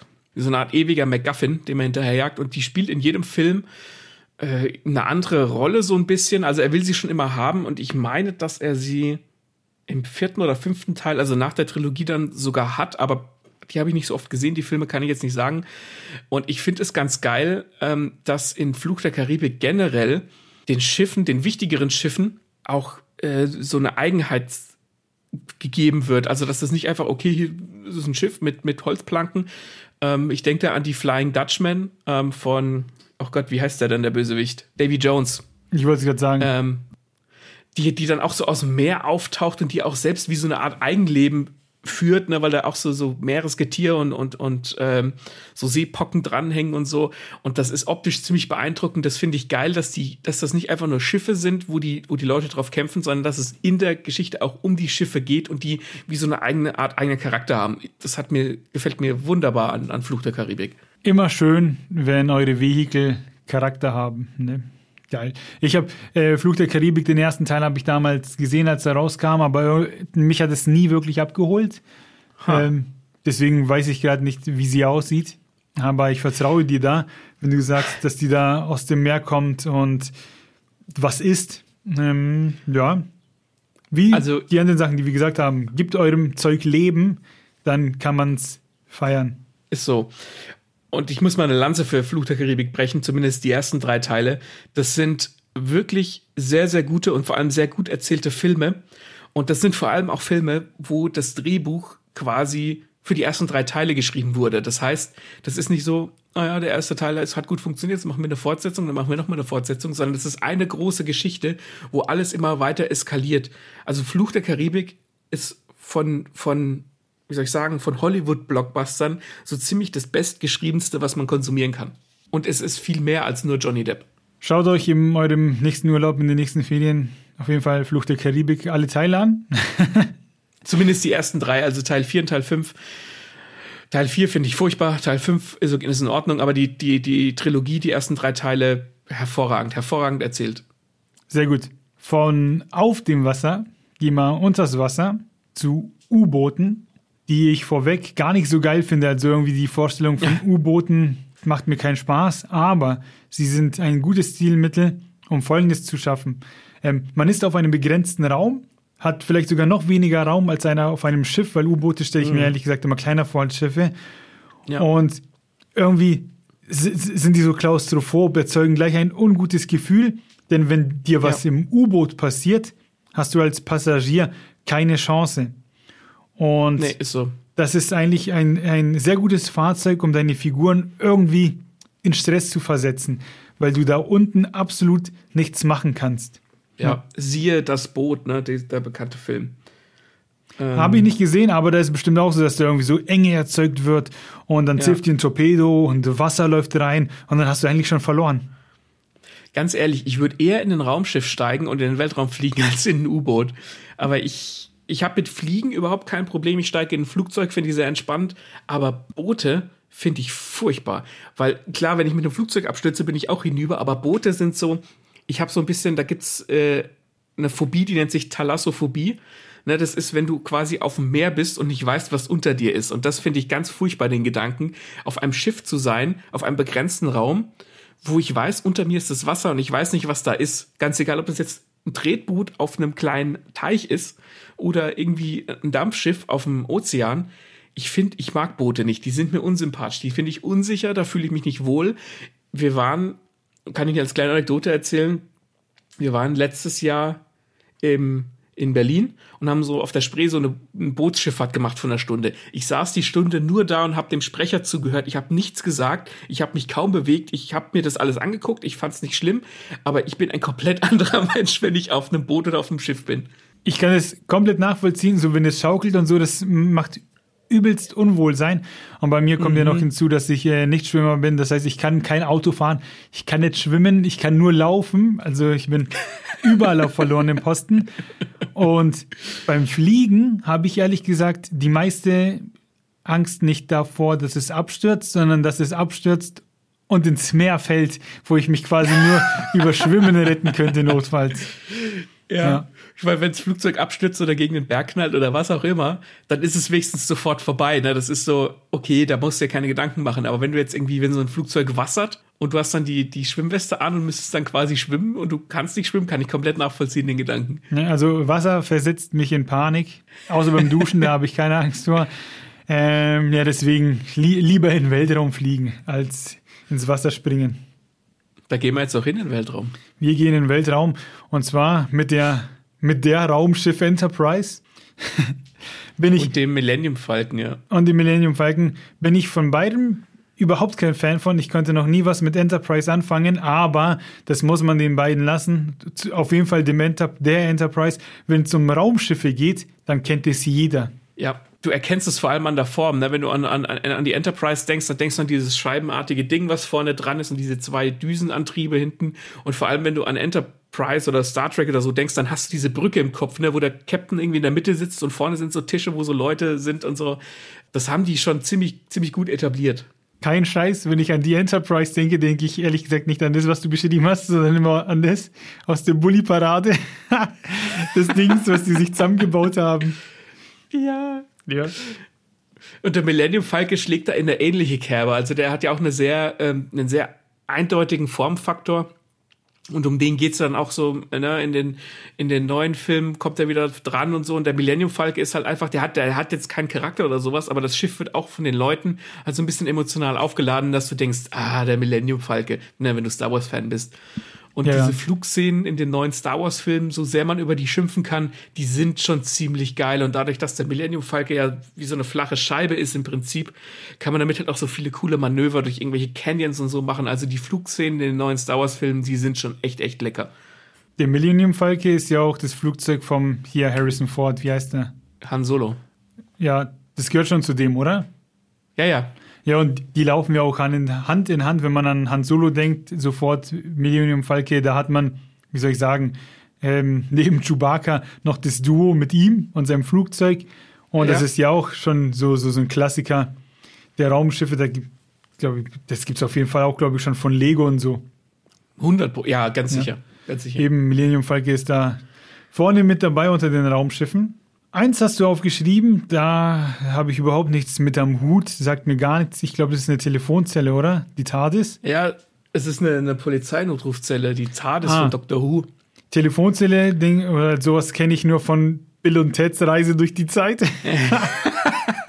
ich könnte mir, 100 Pro ist das von der TARDIS inspiriert. Ja, da hätte ich jetzt nämlich gefragt, gibt es da Ähnlichkeiten? Bill und Ted, wie, ich weiß gar nicht, wie, wie heißt denn der ganze Film? Bill und Ted? Ich glaube, die heißt Bill und Ted's Reise durch die Zeit, oder nicht? Das ist ein hervorragender Film. Also, das ist auch so ein, zumindest in Deutschland, so ein bisschen so ein Underdog-Film mit, mit dem jungen Keanu Reeves. Bill und Ted's verrückte Reise durch die Zeit ist hervorragend. Der läuft aber nicht mehr. Das, das, das war doch einer von diesen Filmen, die immer einmal jährlich irgendwo kamen. Aber mittlerweile oh, kommt er nicht, nicht, mehr. Und ich weiß noch, dass die ähm, statt Dude haben die im Deutschen Hoshi gesagt. Und Hoshi ja. habe ich danach nie wieder irgendwo gehört die, die deutsche Übersetzung von Bill and Ted ist auch absolut hervorragend, weil die halt selbst, selbst so Sachen etabliert haben, ne? wenn sie jetzt sagen, granatenmäßig stark, Hoshi, das hat, das ist A, unfassbar 90er und B, passt das einfach zu diesem Film. Also die Synchronisation von dem Film ist sehr gut.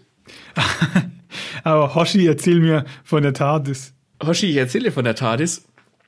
Die TARDIS ist äh, ein Raum- und Zeitschrift der äh, Zeitreiseschiff äh, aus Doctor Who und aus Budgetgründen hat man das in den 1960ern, so lange gibt's Doctor Who schon, im britischen Fernsehen einfach ähm, als Polizeinotrufzelle dargestellt, weil du kannst halt fürs TV hast du nicht so viel Budget, kannst kein Raumschiff hinzimmern. Da war es halt von außen immer diese Polizeinotrufzelle. Also die haben aus der Not eine Tugend gemacht. Und wenn du Doctor Who-Fan bist oder schon mal was gesehen hast, dann erkennst du die sofort, diese blauen Zellen. Die gibt's, ich weiß nicht, ob es sie noch gibt. Es gibt eine, ähm, 2013 war ich in London, da habe ich ein Foto gemacht, die stehen schon noch vereinzelt rum. Weiß nicht, ob man die noch benutzen kann. Und der bekannteste Spruch um die TARDIS ist eigentlich, sie ist von innen größer als von außen. Ne? Die gehen dann immer so in die TARDIS rein durch die Tür und innen ist dann halt wirklich so raumschiffmäßig alles, ne? mit so Lichtern und äh, äh, Schalter und Hebelchen und sowas. Da da, da ging es dann quasi ins Set rein sozusagen. Und das Coole ist, dass die TARDIS selbst auch einen Charakter hat. Das kommt in der Serie gar nicht so oft dran. Es spielt manchmal eine Rolle bei Geschichten, aber nicht immer. Und die hat halt quasi innen drin unendlich viele Räume sozusagen. Da gibt's auch eine Folge, wo sich dann ein Bösewicht drin versteckt und so. Das, äh, also die TARDIS ist wahrscheinlich das bekannteste Zeitreiseschiff überhaupt in der Science Fiction. Und jeder, der Doctor Who nicht gesehen hat, ich finde die alten Sachen so von den 60er bis zu den 90ern, äh, die kann man ansehen, wenn man so ein bisschen so auf, auf Trash steht, weil das halt klar mit irgendwie einem niedrigen Budget gemacht wurde und so. Aber diese neuere Serie ab 2005, da ist schon, da sind schon richtig coole Geschichten dabei. Ich weiß noch, als ich die entdeckt habe, so, ich müsste lügen, 2010 2012, 2013 rum. Da, da passieren Geschichten, da werden Sachen erzählt, wo ihr denkst, wie will man das denn bitte toppen? Da sind die irgendwie in der zweiten Folge, ähm, reist der Doktor mit seinem, mit seinem Companion an die Stelle fünf Millionen oder fünf, doch fünf Millionen Jahre in die Zukunft, wo sie dann guckt, zugucken, wie die Erde von der Sonne verschlungen wird. Und du denkst dir, okay, das ist Folge zwei, was soll hier eigentlich noch überhaupt passieren? Doctor Who kann ich sehr empfehlen, wenn man wirklich so, es sind oftmals so kleine Geschichten, so mal, mal so sind sie irgendwie in der Vergangenheit bei Leonardo, nicht bei Leonardo da Vinci, bei Van Gogh oder äh, irgendwie im viktorianischen äh, Zeitalter in, in, in England oder es kommt was total Sci-Fi-mäßiges mit fremden Rassen und so. Da sind richtig, richtig coole Geschichten dabei. Ich habe es noch nicht gesehen, noch gar keine einzige Folge, aber ich sage nicht nein. Ne? Man hört immer nur Gutes. Immer, also es hat mir noch nie einer, wenn mir einer von Dr. Who erzählt hat, dann wurde es bisher immer nur gelobt. Das ist auch, also ich über die neueren Sachen kann ich es jetzt nicht sagen, seit es einen weiblichen Doktor gibt. Also der Doktor reinkarniert immer so alle, normalerweise alle drei Staffeln und dann kommt ein neuer Schauspieler, dadurch wird das Konzept halt frisch gehalten, finde ich ziemlich clever. Aber da sind einzelne Geschichten drin, da gibt's eine, da geht's um die weinenden Engel. Und zwar, ähm, man sieht doch manchmal auf so Friedhöfen solche, solche Marmorstatuen von so Engeln, die so halt die Hände vorm Gesicht haben, die halt weinen, ne, die die Toten beweinen. Und mhm. in Doctor Who ist es eine, eine Alienrasse, die sich quasi verstecken, wenn du sie anguckst. Aber wenn du sie nicht anguckst, kommen sie auf dich zu. Und sobald sie dich berühren, schleudern sie dich in die Vergangenheit. Und das heißt, da wurde dann mit diesen Engeln gespielt, die du nicht, die du angucken musst, damit sie sich nicht bewegen. Aber wenn du wegguckst, kommen sie näher. Das war so ein bisschen so eine Horrorfolge, die, die ist hervorragend. Das ist wie so ein kleiner, ich glaube 40 Minuten, wie so ein kleiner äh, Horrorfilm. Also der ist nicht blutig oder so, halt so ein bisschen gruselig. Super. Ganz toll, kann ich nur empfehlen, wenn man mit Dr. Who nichts am Hut hat, die weinenden Engel einfach mal suchen. Vielleicht gibt es das auf Amazon oder Netflix oder so. Kann man ohne Dr. Who zu kennen einfach angucken. Richtig schön gruselig. Tolle Geschichte. Das hat mich jetzt an die Geister bei Super Mario erinnert. ja, ganz genau, so ein bisschen sind die. Ja. Nur in, nur in gruselig, weil, die, weil du halt dann auf einmal, wenn du halt irgendwo so eine Engelstatue siehst, ist das nicht mehr dasselbe wie vorher, sobald du die Folge gesehen hast. Okay. Ich habe das gehört. Wir gehen zu einem Raumschiff wieder. Und so einem riesigen Raumschiff, wo ich jetzt auch mehr wieder dazu sagen kann, und zwar die Cowboy Bebop, die früher auch auf MTV gelaufen ist, die Serie. Mhm. Und die Bebop ist ja das riesige Raumschiff, wo die Crew drin lebt und das in sich, wo die, wo die einzelnen Leute ja auch ihre Flugzeuge drin parken, weil es zu groß ist. Ja, Cowboy Bebop, äh, bevor wir auf dieses Schiff zu sprechen kommen, Cowboy Bebop ist eine richtig geile Serie ich finde völlig zu Recht die Realverfilmung, dass die auf Netflix eingestellt wurde, weil die war, fand ich schrecklich. Fand ich, weiß nicht, ich weiß nicht, was die da probiert haben, ähm, fand ich überhaupt nicht gut. Ich habe mir damals auch von Cowboy Bebop auch, das war vor nicht allzu vielen Jahren, lass mich lügen, oder ich glaube, ich, es war vor zehn Jahren, da habe ich mir eine so Sammelbox bestellt für über 80 Euro mit meinem Bruder zusammen. Mhm. Und als wir dann jeweils ausgezogen sind bei unseren Eltern, mussten wir auskaddeln, wer die kriegt. Und ich glaube, ich habe damals bei FIFA verloren und musste deswegen die an ihn abtreten. Aber Cowboy Bebop, was so Sci-Fi, Flugzeuge an, äh, das angeht, ist schon richtig cool. Vor allem, du hast hier sogar ein Skript geschrieben, du hast sogar den Namen Swordfish 2, das rote von Spike, richtig? Ja, das ist genau. schon richtig cool, ja. Also Cowboy Bebop, was das angeht, kann einiges. Cowboy Bebop ist vor allem so generell gesprochen auch ein, ein, sehr guter Anime, um wenn man in Anime einsteigen will oder wenn man damit nichts am Hut hat, weil das sehr erwachsen ist. Also das hat auch schon seine witzigen Momente, aber es hat auch sehr tragische Momente. Und das wird auch sehr getragen von seinem Soundtrack. Das hat so einen, so einen Jazz-Soundtrack und das hat so ein bisschen melanch was Melancholisches. Also das kann man sich, das ist so ein bisschen Kunstwerk in und für sich, das kann man sich angucken. Was beim Anime halt wirklich so ein bisschen so ein optischer Porno ist, sind diese, wie ich sagen, diese ganzen Rädchen und Schalterchen und kleinen Bildschirme, da wurde sehr viel Wert drauf gelegt, die zu animieren und die zu zeigen. Also wer an sowas gefallen hat, wie bei dem Batmobil-Buch, sich das irgendwie anzugucken, wie die halt blinken und wie man die bedienen kann und wie das ganz, ganz, ganz, ganz viel zu sehen gibt, sollte man sich unbedingt angucken. Das ist wirklich, ich kann damit jetzt nicht so viel anfangen, aber ich finde es beeindruckend, wie man das alles in den Vordergrund gestellt hat. Das ist wie so ein, so ein Tech-Porno. Es gibt ja auch äh, eine Folge, die spielt komplett nur in der Bebop weil die ja so groß ist, dass sie da drin wohnen und umherlaufen können etc. Und da ist dann so, so, so, ja. so ein Schleimmonster, das die krank macht. wo sich später herausstellt, dass es irgendwie das äh, Essen von vor zwei Monaten ist, das im Kühlschrank verschimmelt ist. Ja, ja. Und die laufen da durch die Bebop und dann sieht man auch so überall die Schächte und da bewegt sich ständig was, weil dieses Raumschiff halt arbeitet, dass es was tut. Und das wird da, ja. finde ich, ganz gut deutlich in der Serie, dass dieses, dass dieses Schiff tatsächlich arbeiten muss, um sich fortzubewegen. Ja, ja und es ist auch, glaube ich, das einzige cool. von allen, die wir allen genannt haben, wo man auch die Toilette sieht. ja. ja. Und die Folge, die du jetzt angesprochen hast, ist tatsächlich so eine Folge, die hat ganz viele Anleihen auf äh, Alien, auf den Alien-Film von 77, mhm. glaube ich. Stimmt. Deswegen fand ich die Folge auch super. Und eine der witzigen Folgen ist dann die mit Ed äh, und dem Hund, wo sie die, die Pilze essen, wo der Hund so lustig hüpft. Das ist auch äh, ein Klassiker. Ja, also da, da gibt es viele, oder gibt, wir haben jetzt zwei lustige Folgen genannt, da gibt es aber auch sehr, sehr dramatische Folgen und äh, sehr, sehr melancholische Folgen. Ähm, das deckt tatsächlich viel ab. Eine, die ziemlich äh, freaky düster ist, ist zum Beispiel die mit diesem Pinguin-Abklatsch, wo der Spike gegen den kämpft auf dem Rummel. Die hat Action, ja, die, hat, die ja. hat so ein bisschen Thrill.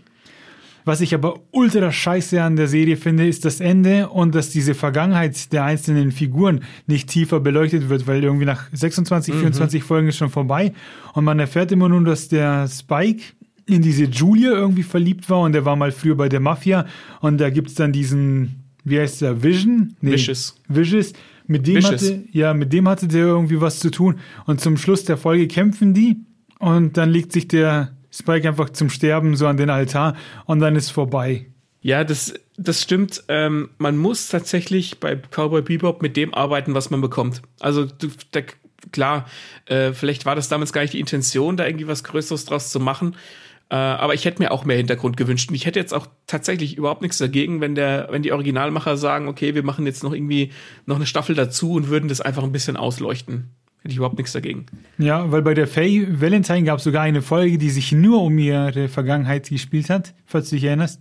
Ja, ja, ja, ganz am, relativ am Anfang, glaube ich. Ja, und bei dem, bei dem Jack, da erfährt man auch nur, dass er früher Polizist war, aber wieso er den Dienst quittiert hat oder so, stellt sich auch nicht so heraus. Oder wo der er seine. Jet war doch, glaube ich. Der Jet, nicht Jack, genau. War der, war, war der nicht irgendwie ein Detektiv sogar oder irgendwie sowas? Ja, genau, aber den, der hat den Dienst quasi quittiert, hat auch einen Arm verloren, wo man sich fragt, wo hat er den verloren? Der hat so einen robotischen Arm. Und Spike eben eigentlich mit der coolsten und größten Hintergrundgeschichte, wo immer nur wieder angeteased wird, wo man dann hofft, so, ah, dass man erfährt, was da passiert. Da wird, da wird man als Zuschauer ausgebremst. Aber darum geht's nicht. Eigentlich geht's hier um die Raumschiffe. Und die sind unangezweifelt gut. Ist so. Und tatsächlich gibt es auf Wikipedia eine ganze, also im englischen Wikipedia, eine ganze List of Fictional Spacecraft. Und da stehen unendlich viele äh, Raumschiffe drin, wo, wo, wo man auch mal sieht, wie viele Raumschiffe in Geschichten es eigentlich gibt, die wir jetzt nicht angesprochen haben. Sowas finde ich dann immer ganz cool. Äh, solche Listen, das scroll ich dann immer durch, auch wenn ich eigentlich kaum was davon kenne, aber halt, dann sieht man was, ja. das man wiedererkennt und so, ah ja, und dann sieht man diese und jenes Schiff und plötzlich haben die Sachen auch Namen, was dann immer noch cooler ist, weil ich finde, ich finde es cool, wenn Fahrzeuge Namen haben, sei es Flying ja. Lamp äh, oder Bebop oder was weiß ich. Ähm, ich mag sowas. Das ist immer ganz nett. Ich finde, das sind schöne abschließende Worte. Deswegen, hoffentlich äh, konntet ihr was mitnehmen. Das war heute mal eine bisschen andere Folge, wo wir ein bisschen mehr rausgefeiert haben als erklärt, aber das macht nichts. Spaß hat's gemacht. Vielleicht ist ja doch die ein oder andere Inspiration da gewesen aus den genannten Beispielen. Uns bleibt nicht mehr zu sagen, außer wann kommt die nächste Folge. Bin wie immer nicht darauf vorbereitet, dass die Frage kommt. Das macht nichts. Die nächste Folge erscheint am 22. Februar. Und dann ist auch gleich Messe. Wow, das wird ein Stress. ähm, ja. Stimmt, da ist ja dann gleich die Messe. Genau. Also, bis dahin bleibt uns nur zu sagen, wir freuen uns über Likes. Ich habe heute zum Zeitpunkt der Aufnahme gesehen, auf YouTube haben wir jetzt 27 Abonnenten, also wieder einen mehr. Richtig geil. ja, auf YouTube können wir die wirklich in einer Hand abzählen. bei Spotify gern Sterne oder Herzen da lassen, da freuen wir uns. Gibt uns Feedbacks, Likes auf Instagram und so. Das pusht uns ultra. Das schießt uns in die Apple Weiten Podcasts des Alls. auch. Hm? Apple Podcasts auch. Genau. Und Podigy und so, das, das pusht unsere Egos bis ins All. Das feiern wir, das brauchen wir. Gibt uns Kraft für die Messe. Ah, und dann schaffen wir das alle. Ähm, bis zur nächsten Folge. Ähm, lasst mich nicht länger labern. Ich verabschiede mich und wir bedanken uns. Bis zum nächsten Mal. Bleibt uns gewogen.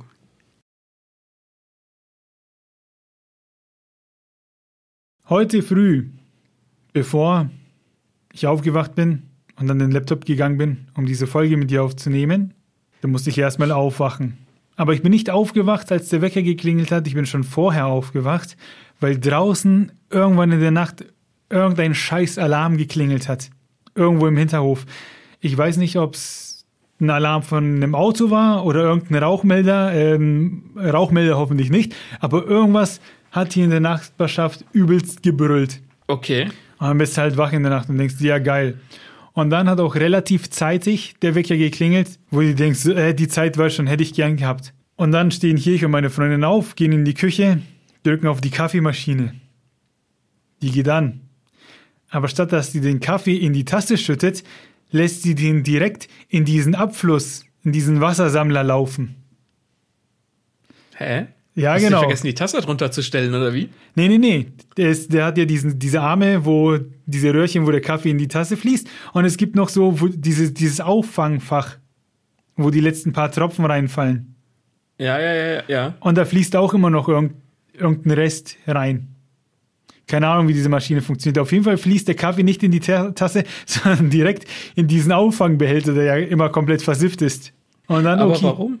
Weiß ich nicht. Nächster Versuch geht nicht. Wasser nachgefüllt, geht nicht. An- und ausgemacht, geht nicht. Das heißt, übelst wach und dann erstmal Kaffee nicht bekommen. Und ich bin keiner, der sagt, ich brauche zum Funktionieren meinen Kaffee, aber du wirst halt aus deinem Rhythmus gekickt, gleich zweimal in Ja. der Früh. Und das mich übelst angepisst. Und das Ding ist ja, das Thema ist jetzt nicht vorbei, sondern diese Kaffeemaschine muss ersetzt werden. Aber ist, ist die Kaffeemaschine jetzt kaputt? Ich weiß nicht, also wenn, wenn der Kaffee für mich aus der Maschine nicht kommt, dann ist sie kaputt. Ich kann die nicht aufschrauben und nachgucken, was da falsch läuft.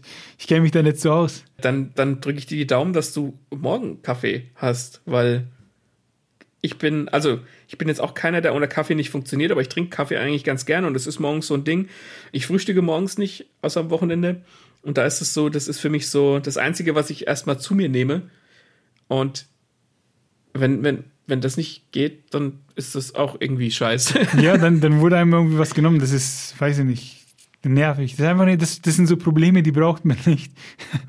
Da denkt Bitte man, sag, mir, bitte sag mir, dass du den Kaffee aus dem Auffangschälchen gesoffen hast. den habe ich nicht gesoffen, ich bin ja kein Tier. Ich habe mir irgendwann mal eine Bohne, eine, eine Mühle geholt und am Wochenende, wenn man halt ein bisschen mehr Zeit hatte, dann tue ich in der Früh die Bohnen, Bohnen frisch mahlen und dann Wasser aufgießen und halt alles schön abwiegen und halt guten Kaffee machen. Aber da habe ich in der Früh keinen Kopf für. Das heißt, äh, es gibt eine Alternative. Aber ich will auf den Knopf drücken und dass es funktioniert.